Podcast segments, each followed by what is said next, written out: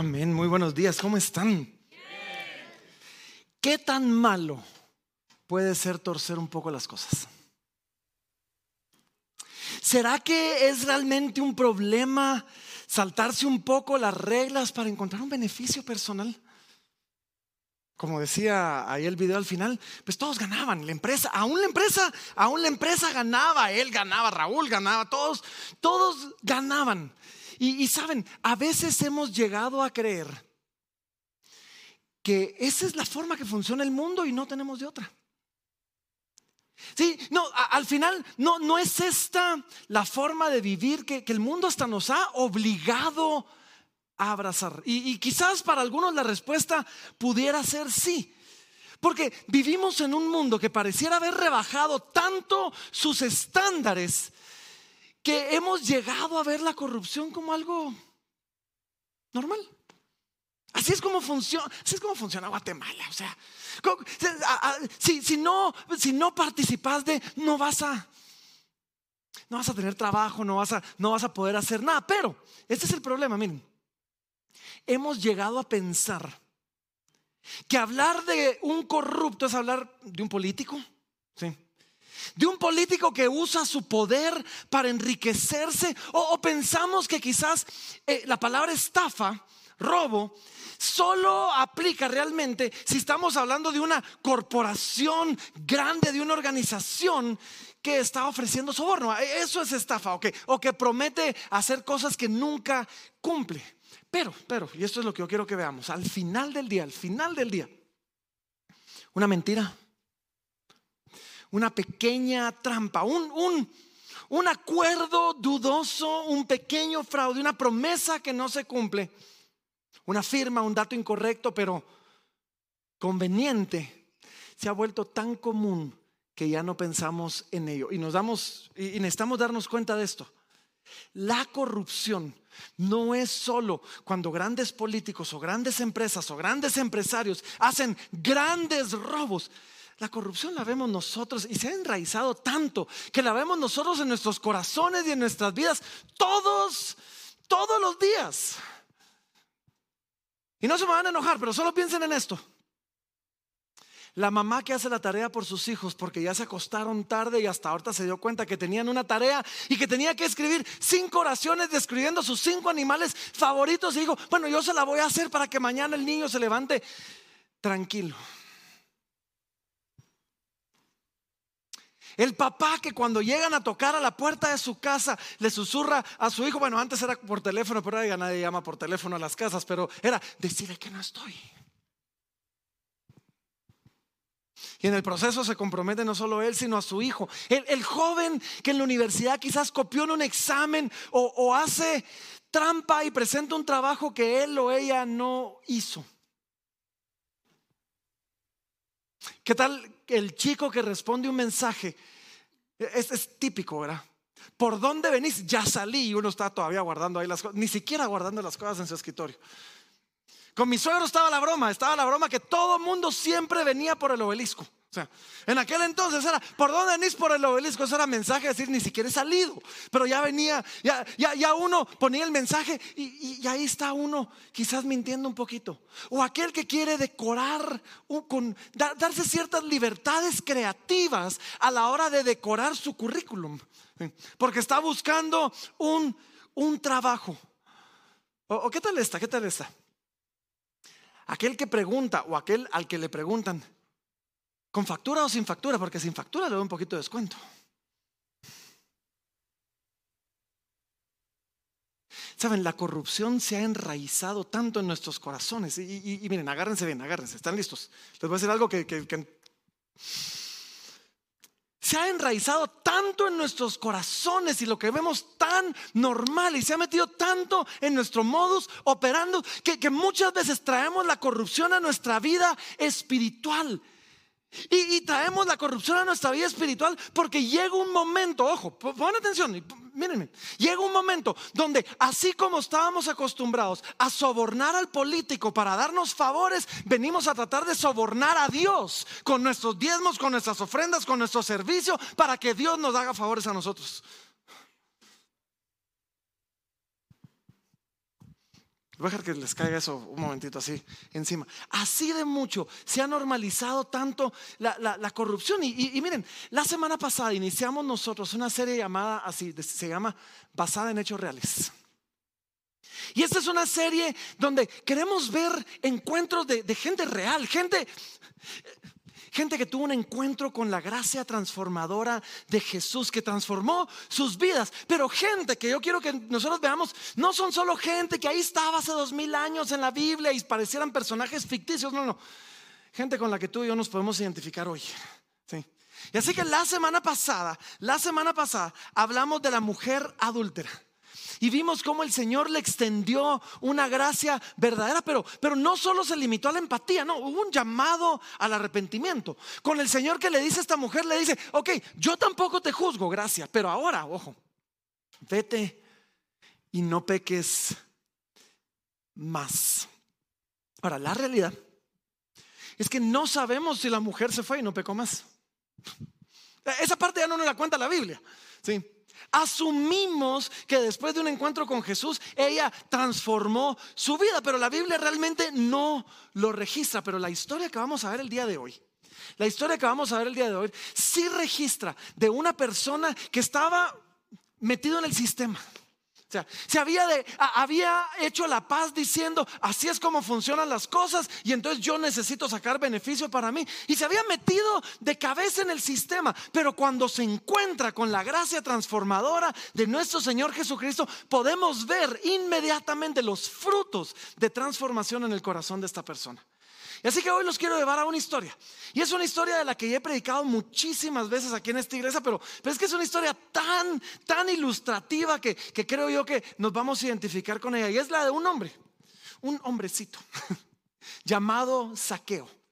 Saqueo nos va a contar la, la, palabra hoy, su historia, y vamos a ver su encuentro con Jesús. Un hecho un hecho de la vida real, basado en hechos reales. Algo con lo que tú y yo estoy seguro nos, podemos llegar nosotros a identificar. Y quiero que en la historia de saqueo veamos nosotros tres puntos. Vamos a ver nosotros tres puntos en la historia de la vida de saqueo. Y así que déjenme decirles el primero y después comenzamos a leer la historia. Punto número uno. Punto número uno. Una acción corrupta viene de un corazón corrupto. Una acción corrupta viene de un corazón corrupto. Acompáñenme, Lucas capítulo 19. Lucas capítulo 19, vamos a comenzar en el versículo 1 y mientras ustedes lo buscan yo me voy a el zapato. Denme un segundito. Lucas 19, versículos 1 en adelante. Dice así, dice, habiendo entrado Jesús en Jericó, iba pasando por la ciudad y sucedió que un varón llamado Saqueo, que era jefe de los publicanos y rico. Ahora, déjenme deteneros aquí un momentito. Saqueo se quería acercar al Señor, pero comienza aquí la palabra dándonos una pequeña descripción acerca de quién es Saqueo y nos da un par de características para, para que conozcamos quién era Saqueo. Nos dice primero que todo, Saqueo era jefe de los publicanos. Ahora, eso quizás para nosotros no dice mucho, pero para los judíos de aquel entonces, eh, solo ese título ya, ya nos decía todo lo que necesitábamos saber acerca de esta persona. Porque un publicano era considerado lo peor de lo peor. Un publicano era un judío que había comprado, él había pagado a, Roma, a los romanos, que eran los que habían conquistado Israel, conquistado Jerusalén, él le había comprado a los romanos el derecho de cobrarle impuestos a otros judíos, a otros compatriotas, para financiar el imperio romano. Y entonces, básicamente, ¿cómo funcionaba la cosa? Era así. Los romanos venían y a sus publicanos les, decían, ¿sabes qué? Yo necesito que mes a mes vos me recaudes 10 mil quetzales. Pongamos un número.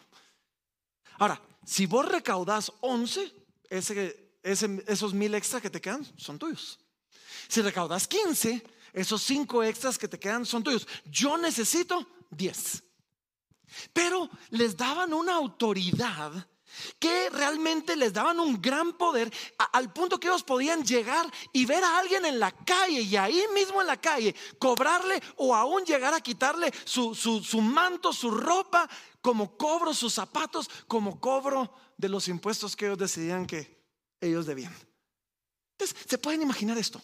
No solo era considerado un traidor a su patria, porque estaba traicionando a su nación para cobrarles a ellos impuestos para financiar al imperio que los había conquistado, sino se les daba este poder increíble. Y entonces la mayoría de publicanos eran considerados extorsionistas.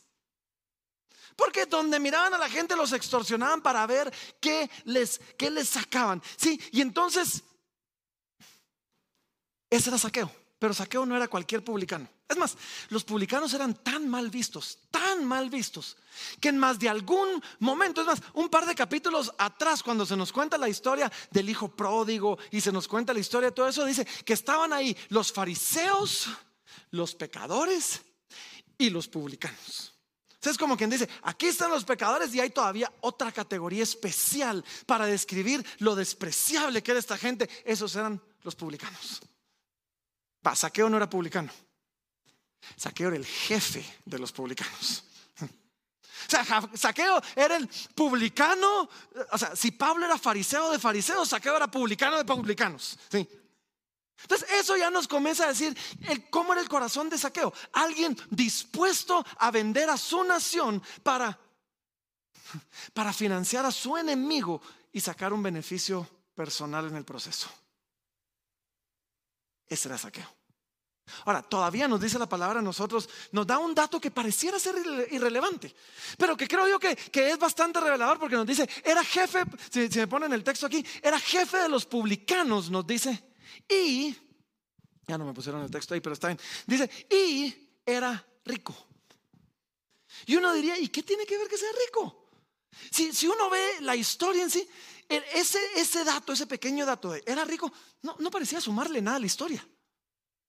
Y hay dos razones por las que yo creo, por las que yo creo que, que, quizás ese dato está ahí. Es posible porque en el capítulo anterior, en Lucas 18, Jesús había estado hablando de los ricos.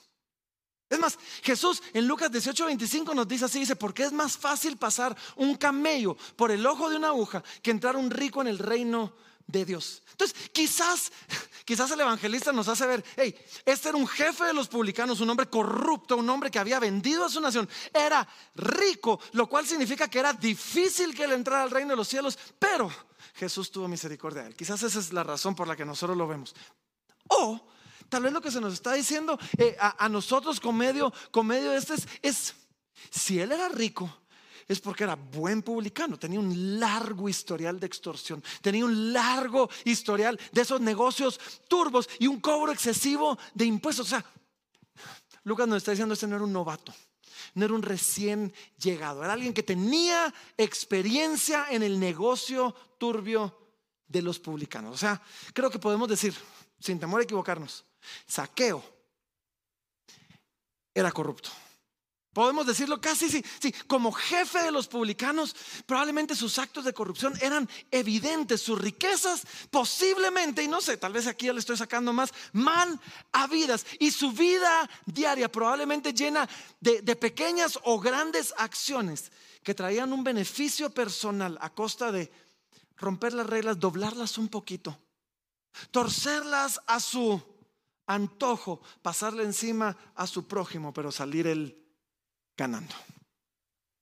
Ahora, en medio de todo esto uno podría decir, pero es que Saqueo hacía todo esto porque, pues claro, uno está conquistado por los romanos y entonces uno está conquistado por los romanos. La situación demanda que uno haga esto. Es que aquí en Guatemala, mire, pastor, es que aquí en Guatemala, si uno no participa de si uno no suelta un poquito, no afloja, entonces la situación demanda que uno haga todo esto. Pero ¿cuál era nuestro punto número uno? Nuestro punto número uno nos dice a nosotros así, una acción corrupta no viene de circunstancias difíciles, viene de un corazón corrupto. Y ese es un principio que una y otra vez la Biblia, la Biblia nos, lo, nos lo muestra a nosotros. Es más, miren esto. Lucas capítulo 6, versículo 45 dice, el hombre bueno del buen tesoro de su corazón saca lo bueno. Y el hombre malo del mal tesoro de su corazón saca lo malo. Porque, y aquí quizás está hablando del hablar, pero dice, porque de la abundancia del corazón habla la boca. Pero miren lo que nos está diciendo, dice, aquel que tiene un corazón corrupto va a hacer cosas corruptas. Aquel que tiene un corazón limpio va a hacer cosas limpias. El hombre bueno, el buen tesoro de su corazón, saca lo bueno. Y, más adelante, el Señor Jesucristo, el Señor Jesucristo nos lo extiende un poquito y nos hace ver a nosotros algo, algo increíble. Nos dice, nos dice esto, mírenlo en, en Mateo 15, 19, dice, porque del corazón, dice, es de, adentro del corazón que salen los malos pensamientos, los homicidios, los adulterios, las fornicaciones, los hurtos, los falsos testimonios, las blasfemias. Es el corazón. ¿Y por qué les digo esto? Porque es fácil pretender decir, no, no, no, es que mire, yo robo porque usted no conoce mi situación. Y yo no dudo que tu situación quizás sea difícil, quizás desesperada. Pero tú no robas a causa de tu situación, tú robas a causa de que tu corazón está corrompido. Los adulterios. Es que usted no conoce a mi esposa, usted no sabe lo que estamos pasando, usted no conoce los 10 años que yo he tenido que soportar los abusos de mi esposo, usted no... Tú adulteraste y no es culpa de tu esposo, es porque de tu corazón. ¿Saben cómo comparo yo esto? Es como una botella de Coca-Cola. ¿Alguna vez han agarrado? Es más, todo lo hemos hecho de niños, una lata, una botella, las sangoloteamos. Mi hijo, pasame eso. Aquí está papá. nunca lo hicieron. No sean mentirosos, todos lo hicimos, sí, todo, lo hicimos. Y entonces uno la abre y, ¿saben? El sangolotear la botella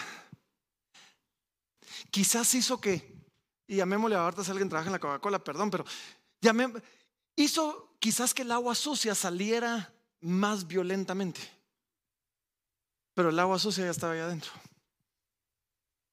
Las circunstancias lo único que hacen es darnos la oportunidad para que lo que ya está dentro de nuestro corazón salga y revela de una manera quizás más explosiva lo que ya hay en nuestro corazón. Así que, miren, por eso es que constantemente debemos pedirle al Señor que nos dé convicción de nuestro pecado para poder tratarlo para poder lidiar con nuestro pecado de raíz adentro del corazón y no solo con cambiar nuestras circunstancias.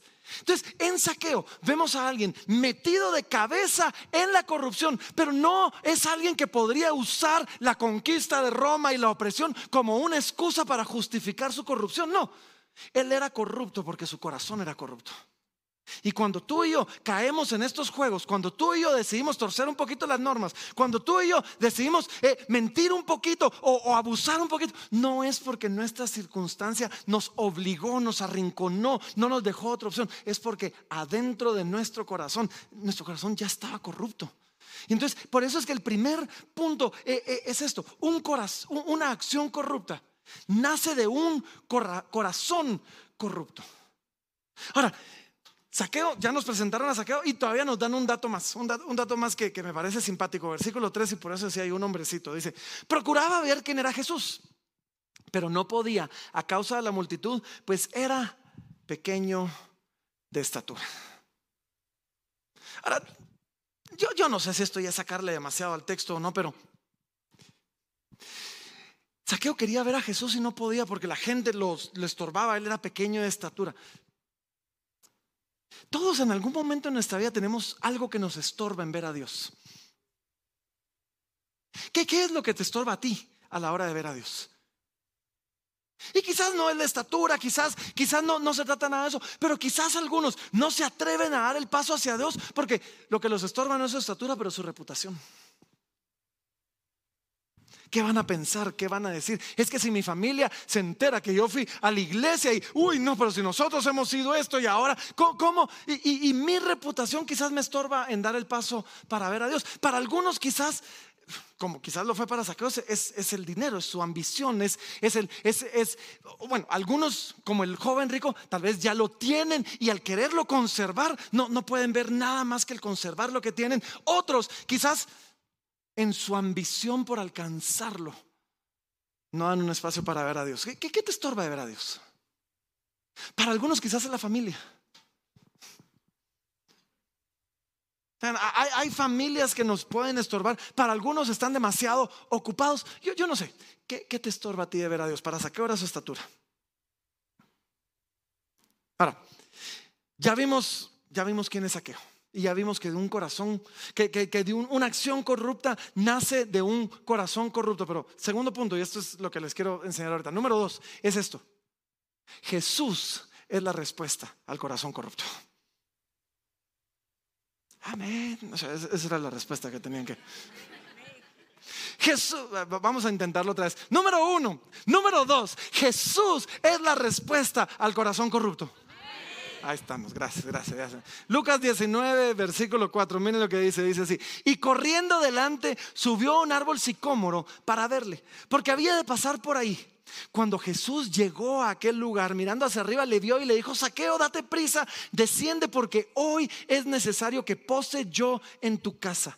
Entonces él descendió a prisa y le recibió gozoso. Ya, la semana pasada ya, ya hablamos de cómo la gracia de Dios alcanza a todos, aún al peor de los pecadores. Ahora, en esta ocasión vamos a ver a Jesús no solo extender gracia, sino que además vamos a ver a Jesús tomar un rol activo buscando al pecador. Y es que lo primero que quiero que vean es que, pues Saqueo se subió al árbol. Y es bien fácil que ahorita para Saqueo ver a Jesús. Pero en medio de la multitud es la gracia de Dios la que permite que Jesús vea a Saqueo. O sea, el pecador siempre va a poder ver al, santo, pero que el santo vea al pecador, eso es gracia. Mm. Y en medio de que este hombre estaba perdido en su pecado, y en medio de todo lo que podía eh, eh, estar pasando, la gracia de Dios, ojo, tú tal vez puedes haber vivido una vida donde te sientes, te sientes que nadie te mira, te sientes irrelevante, insignificante. La gracia de Dios hace que Dios te vea tú no pasas desapercibido ante los ojos de Dios. Esa es su gracia para con nosotros. ¿sí? ¿Saben? La, mirada, y cuando Dios nos mira, su mirada está llena de compasión.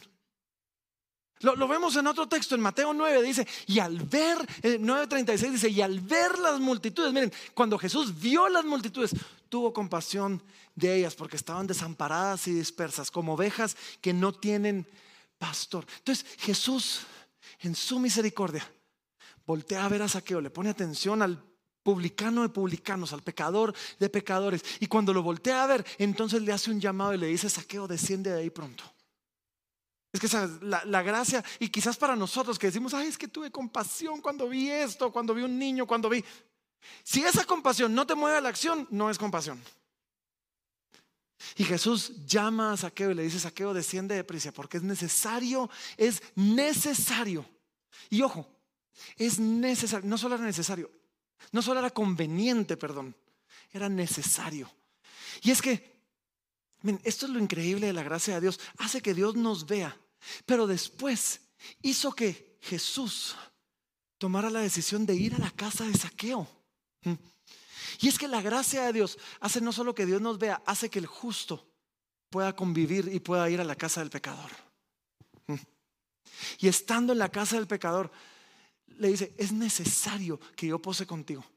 Y es que, otra vez, la gracia de Dios no es algo intuitivo. Nadie se ha sentado debajo de un árbol, le cayó una manzana en la cabeza y de repente dijo, hmm, se me hace que Dios quiere salvar al mundo pecador mandando a su Hijo a morir por nosotros no es intuitiva la gracia de Dios. Necesitamos que alguien nos la explique. Necesitamos que alguien nos la abra. Necesitamos que alguien nos cuente ese plan de Dios. Sí, en el caso de Saqueo fue el mismo Jesús. Le dijo, es necesario que yo vaya a tu casa. En el caso de nuestros amigos, de nuestra familia, ¿saben quién es? Tú. Y yo. Que en algún momento vamos a tener que decirle a alguien, mira, es necesario que yo vaya a tu casa.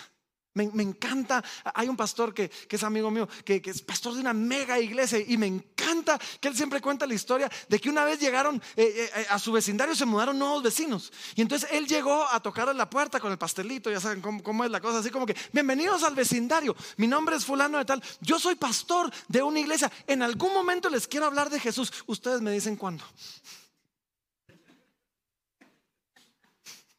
De una. Es necesario. Sí, la gracia no es algo que se entiende filosóficamente, no es algo a lo que llegamos solos, es algo que se experimenta y solo la presencia de Dios, cuando uno predica el Evangelio, nos la puede revelar. Y entonces Jesús mira a Saqueo, Jesús lo llama, Jesús va con Saqueo. Y entonces él comienza a dar estos pasos que nos van a llevar a la transformación de Saqueo. Y Saqueo esa noche encuentra en Jesús más que solamente un maestro que daba bonitas enseñanzas. ¿Cómo enseña de bonito? Y lo mantiene a uno así prendido. Sí, que, Saqueo encontró más que una experiencia que le daba ánimo. Es que me hace sentir tan, tan bien y salgo yo animado con fuerzas para la semana. Encontró más que un grupo de personas que hacían actividades bonitas. Saqueo en Jesús encontró una, una vida nueva, una transformación completa. Encontró en Jesús el agua viva que limpia el corazón corrupto de una vez por todas. y eso es lo que tú y yo necesitamos. Todos nosotros necesitamos un encuentro con Jesús, no solo un encuentro con la bonita actividad del domingo de venir a la iglesia, no solo un encuentro donde, ay, me salí con, ya tengo fuerzas para esta nueva semana, no, necesitamos un encuentro con el Jesús que transforma nuestra vida, nuestro corazón, nuestra mente, nuestras prioridades. Y es que si el problema es que nuestro corazón es corrupto, necesitamos algo que pueda llegar al corazón y ese algo se llama Jesús que pueda llegar al, corazón para limpiar lo más profundo. Y eso me lleva al tercero y último punto. Tercer punto. O sea, vimos que el primer punto es que una acción corrupta viene de un corazón corrupto. Segundo punto es que la solución para el corazón corrupto se llama Jesús. Y el tercero nos dice así, dice, el corazón que deja de ser corrupto comienza a ser lo correcto. El corazón que, deja, de ser corrupto comienza a hacer lo correcto. Versículo 7, sigan conmigo, dice, al ver esto todos murmuraban, diciendo que había entrado a posar con un hombre pecador. Entonces Saqueo, puesto en pie, dijo al Señor, he aquí, Señor, la mitad de mis bienes doy a los pobres, y si en algo he defraudado a alguno, se lo devuelvo cuadruplicado.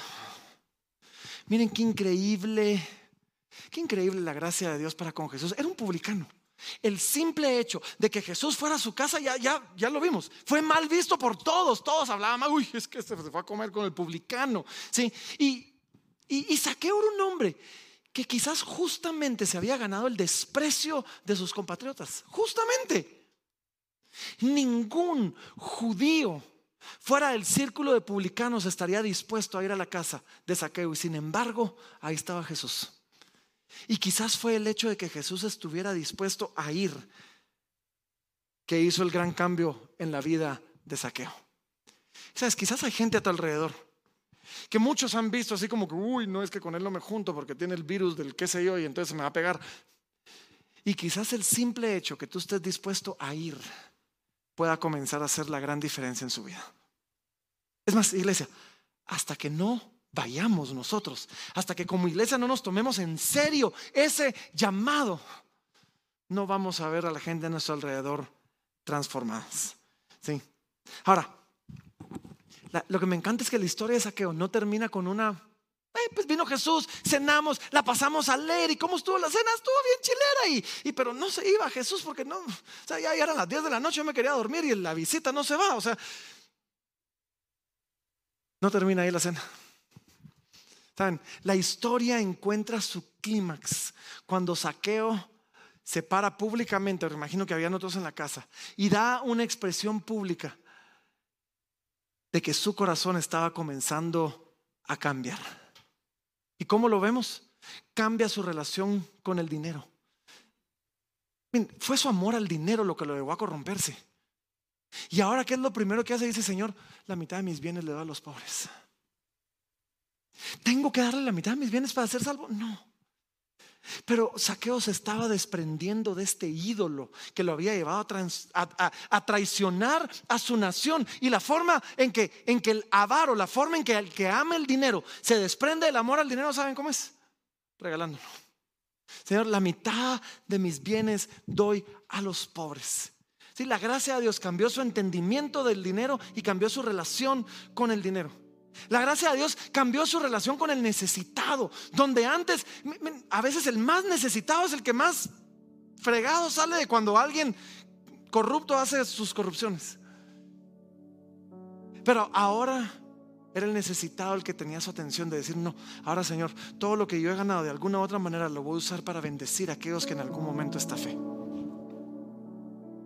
Y no solo eso, dice, y si en algo he defraudado alguno, se lo devuelvo cuadruplicado, ¿saben? Alguien que ha sido transformado por el Señor. Ahora, ahora no solo quiere obedecer la palabra de Dios, no solo quiere obedecer lo que Dios le, manda, ahora quiere hacer más. Había una ley en el Antiguo Testamento. Decía que si alguien le robaba algo, o sea, si yo le robaba a, a, a, Juanjo 100 quetzales, la ley decía, ahora le tenés que devolver 100 más 20. Saqueo dice, no, no, ahora le devuelvo 400. Y es que cuando nos hemos topado con la gracia de Dios, tiene el potencial de transformar nuestro corazón al punto de que ya no me conformo solo con hacer lo que Dios me pide y nada más, no, quiero hacer más. Y eso es lo hermoso de la gracia. Porque cuando es la ley la que me mueve, es que tenés, tenés, tenés, porque si no Dios te va a condenar. Y apenas voy, apenas voy a llegar hasta la esquina. Cuando es la gracia la que me mueve, me voy a ir de boca y voy a hacer mucho, muchísimo más. Y es que el mismo evangelio que nos da salvación nos invita a dar frutos. Frutos dignos de arrepentimiento. Y esos frutos van a ser los que después van a ser el testimonio de nuestra fe para otros. Y cuando esto pasa, y después de que Saqueo expresa esto, ahora ojo, Saqueo hizo esto después de que Jesús decidió venir a su casa, no antes. Nuestros actos no son para ganar la gracia de Dios, son en respuesta a la gracia que ya hemos recibido de parte de Dios. Eso es bien importante.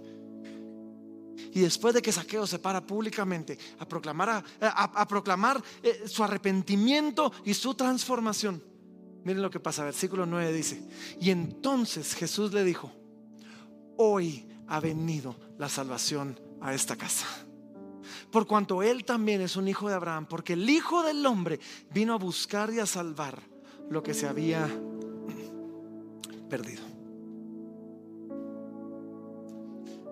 El corazón corrupto de Saqueo lo llevaba a hacer cosas corruptas, pero se encuentra con Jesús como la solución a nuestra corrupción. Y su nuevo, y Jesús le da un nuevo corazón, y su nuevo corazón lo lleva a hacer lo correcto y mucho mucho más. Hoy vemos la historia de Saqueo. Un hombre que quizás tomó esa pregunta de decir, ¿acaso no lo hacen todos? ¿Será que es malo torcer las cosas solo un poquitío más? O sea, en la historia de Saqueo yo creo que vemos la historia de muchos hoy, que quizás se encuentran en una situación difícil pensando, no, hombre, es que necesito torcer un poquito las cosas. Y yo quiero que sepas, al igual que a Saqueo, hoy Jesús te ve. Y no te ve para juzgarte, te ve para decirte, es necesario que yo vaya a tu casa. Déjame entrar. Déjame pasar adelante. Y cuando Él pase adelante, ojo, te advierto, si tú le abres la puerta a Jesús, tu vida va a cambiar. Tus prioridades van a cambiar. Lo que consideras importante, valioso, aquello eh, alrededor de lo cual diseñaste tu vida, todo eso va a cambiar. Y vamos a ser llamados a un compromiso que nos lleve a tomar mejores decisiones. Que, que, nos va a ayudar a resistirnos a esa tentación de decir, pero si todos lo hacen, entonces yo también y que va a llevar a que nuestras vidas ahora, que en algún momento se han dejado corromper, puedan ser transformadas para servir al Señor. Y, es mi oración de verdad, que Jesús pueda dar testimonio de nosotros algún día, como lo hizo con Saqueo, y pueda voltear a ver nuestras vidas y decir, aquí ha venido la salvación, y aquí ha venido la salvación, y aquí ha venido la salvación. No solo porque yo lo alcancé, sino porque vemos el fruto de lo que yo hice en su corazón. Así que es una historia bíblica, pero díganme si no está basada en hechos reales. y al igual que en la Biblia, hoy el Señor sigue transformando corazones. Corazones que quizás algún día pues estaban alejados del Señor, estaban indiferentes al Señor. Y corazones que quizás algún día no querían mucho del Señor o estaban así eh, marginados a, a la orilla del Señor, pero que un día decidieron comenzar dando ese primer paso, pararse públicamente y decirle al Señor y decirle al mundo, Señor, aquí está mi vida.